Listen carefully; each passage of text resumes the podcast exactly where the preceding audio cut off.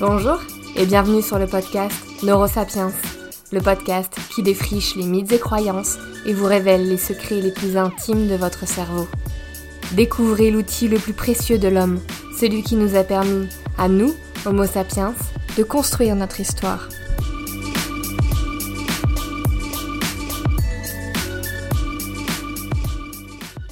Hello les neurosapiens, j'espère que vous allez bien. On se retrouve aujourd'hui pour un nouvel épisode. Alors j'ai conscience que cette introduction fait extrêmement youtubeuse, mais je crois que vous vous rendez pas compte à quel point c'est d'une difficulté de faire des introductions. Pour moi, ça doit être vraiment la partie la plus dure de la création d'un podcast. Juste en fait créer l'introduction et vous dire bonjour quoi. Donc je vous propose cette fois-ci, on va zapper l'intro, ok Et on va passer directement au contenu parce que ça m'évitera vraiment des nœuds au cerveau et je pense sincèrement que ça va me faire gagner 30 minutes. Donc aujourd'hui, le sujet qu'on va aborder dans cet épisode est celui de la beauté. Galgado, si tu m'écoutes, cet épisode il est pour toi. Durant les 15 minutes que nous allons partager ensemble, vous et moi, hein, pas Galgado et moi, nous allons nous concentrer sur la beauté des visages, car il y a déjà pléthore d'études sur le sujet qui sont toutes très intéressantes. Mais si le sujet de la beauté dans l'art, l'architecture ou le design vous intéresse, n'hésitez pas à me le faire savoir et j'en ferai le thème d'un autre épisode. Dans cet épisode, nous irons creuser ensemble du côté de la définition de la beauté que nous donne le cerveau. La vision de la beauté est-elle universelle ou diffère-t-elle majoritairement selon les individus? Quels éléments viennent influencer notre jugement? Pourquoi trouve-t-on un visage beau et un autre plus disgracieux? Ensuite, nous irons regarder les réactions cérébrales lorsque nous sommes face à quelqu'un que nous jugeons beau.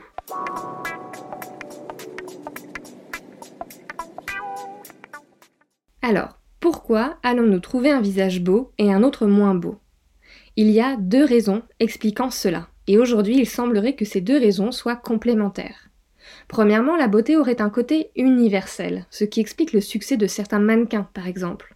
Mais la perception de la beauté serait aussi issue de quelque chose de plus personnel, ce qui explique que les gens ne soient pas d'accord sur la beauté du voisin ou de la collègue, par exemple.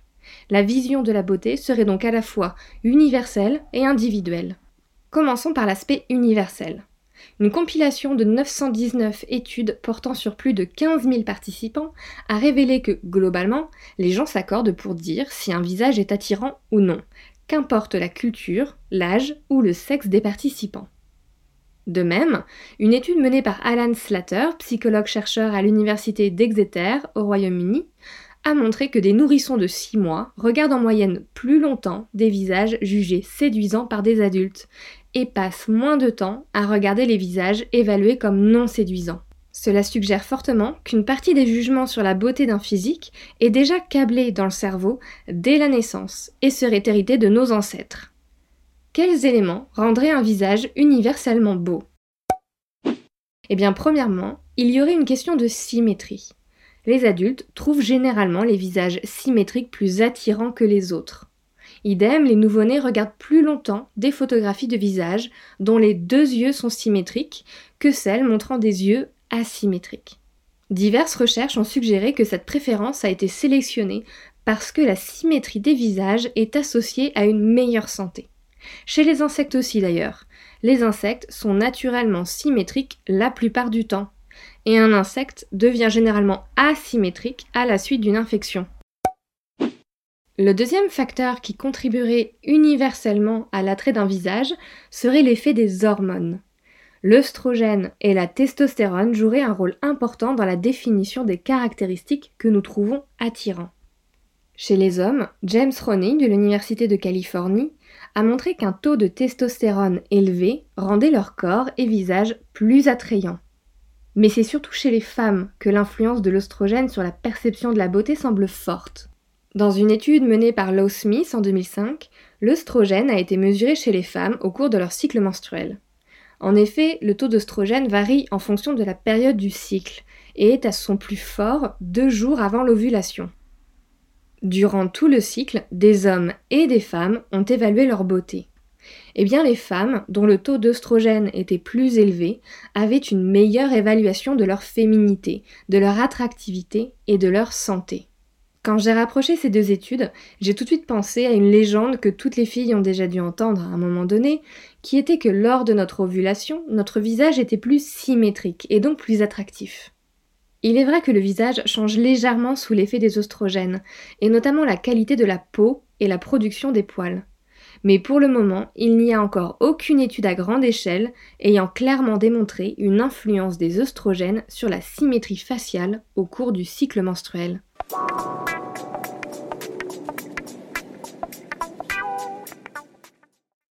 La beauté aurait un côté universel, dans le sens où, qu'importe le sexe, l'âge ou la culture des personnes, on tend à apprécier la beauté des personnes dont le visage est le plus symétrique. Aussi, il semblerait que nous trouvions plus beaux les visages de personnes dont le taux d'hormones est très élevé, l'œstrogène pour les femmes et la testostérone pour les hommes. Cependant, les recherches les plus récentes cherchent à mettre en avant le fait que les différences interindividuelles prennent le dessus dans ce qu'on trouve beau non. En bref, la beauté se trouverait plutôt dans l'œil de celui qui regarde.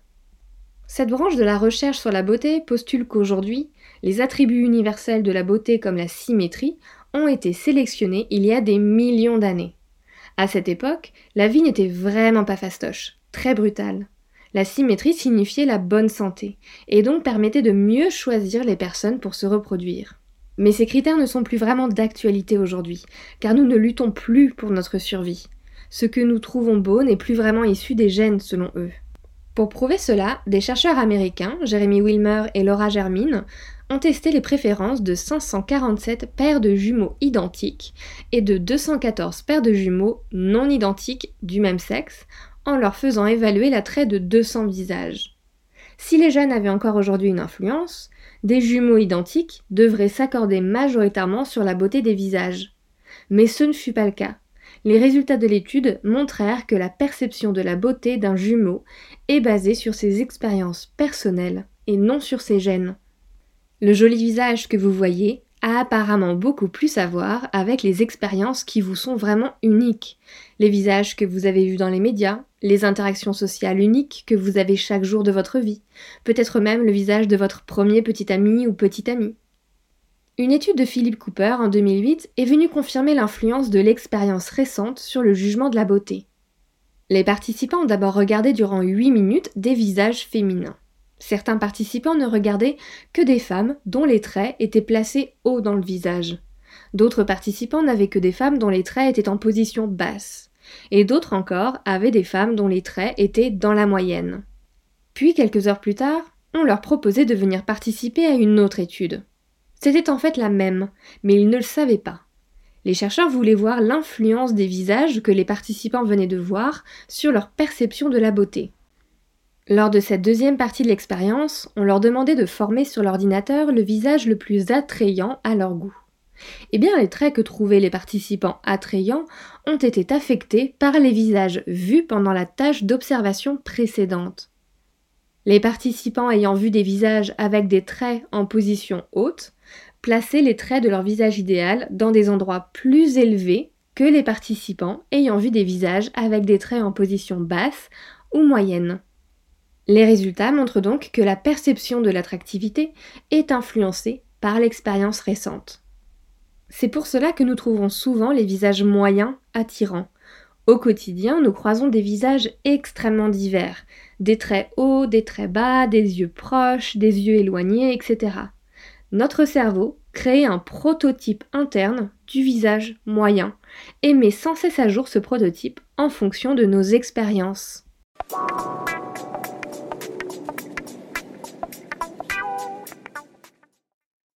Je ne sais pas si vous avez vu passer depuis quelques années un article qui montrait les visages représentant la beauté dans plein de pays du monde. Cet article illustre à merveille l'impact de nos expériences. En effet, les visages pouvaient drastiquement différer selon les pays. La femme idéale bulgare avait les yeux plus rapprochés, la femme idéale italienne avait la bouche plus pulpeuse, etc. Et bien en fait, ce visage moyen de la beauté par pays est les résultats des expériences des gens. Les visages des personnes qui nous entourent influent sur ce que nous trouvons attrayant et vont venir définir notre vision de la beauté. Une étude de l'Université de Saint-Andrew a examiné comment l'apparence de la population du pays dans lequel on vit influence nos préférences faciales. Les chercheurs ont constaté que les gens avaient tendance à trouver plus belles les personnes ayant les mêmes caractéristiques que celles auxquelles ils sont familiers. Par conséquent, si vous avez grandi en France, vous avez un prototype moyen de visage français dans votre cerveau. Ce prototype va vous guider dans ce que vous trouvez beau ou pas. Mais si vous déménagez et allez vivre plusieurs années aux États-Unis, par exemple, ce prototype évoluera fortement pour s'adapter au visage des gens là-bas. Et votre vision de la beauté évoluera. Au début, on pensait que la beauté était universelle. Puis on a pensé que la beauté était dans l'œil de celui qui regarde. Mais il se pourrait en fait que la beauté soit dans les visages de ceux qui nous entourent.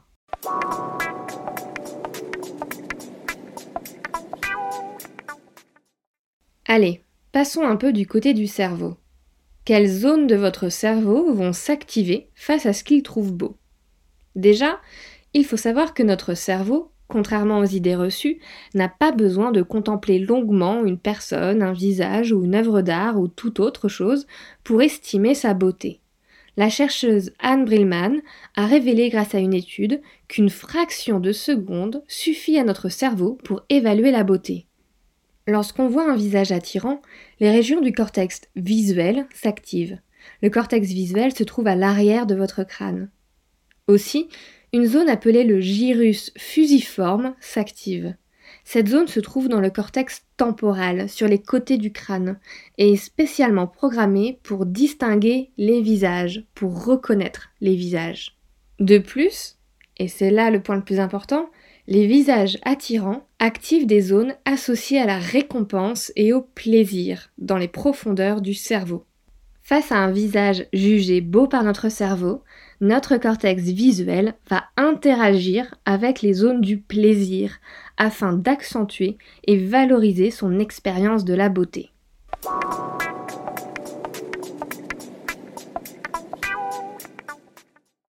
L'épisode touche à sa fin je vous propose qu'on résume tout ce qu'on y a appris. La beauté aurait un côté universel, dans le sens où qu'importe l'âge, le sexe ou la culture des personnes, on tend à apprécier la beauté des personnes dont le visage est le plus symétrique.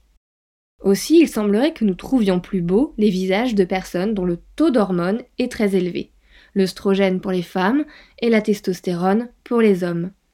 Cependant, les recherches les plus récentes ont montré qu'en fait, la beauté se trouverait dans les visages de ceux qui nous entourent. Nous créons notre vision de la beauté en combinant, en créant une moyenne de tous les visages qui nous entourent, des visages auxquels nous sommes familiers. Le côté universel de la beauté expliquerait donc pourquoi nous nous accordons tous sur la beauté de certaines personnes, et le côté individuel expliquerait au contraire pourquoi finalement la plupart du temps nos avis diffèrent. Merci beaucoup de votre écoute. Si vous avez aimé l'épisode et que vous appréciez Neurosapiens, je vous invite à mettre 5 étoiles et un commentaire sur Apple Podcast en me racontant ce qui vous a particulièrement marqué dans cet épisode. Le prochain épisode est dans deux semaines, et en attendant, vous pouvez me retrouver sur l'Instagram neurosapiens.podcast. À bientôt!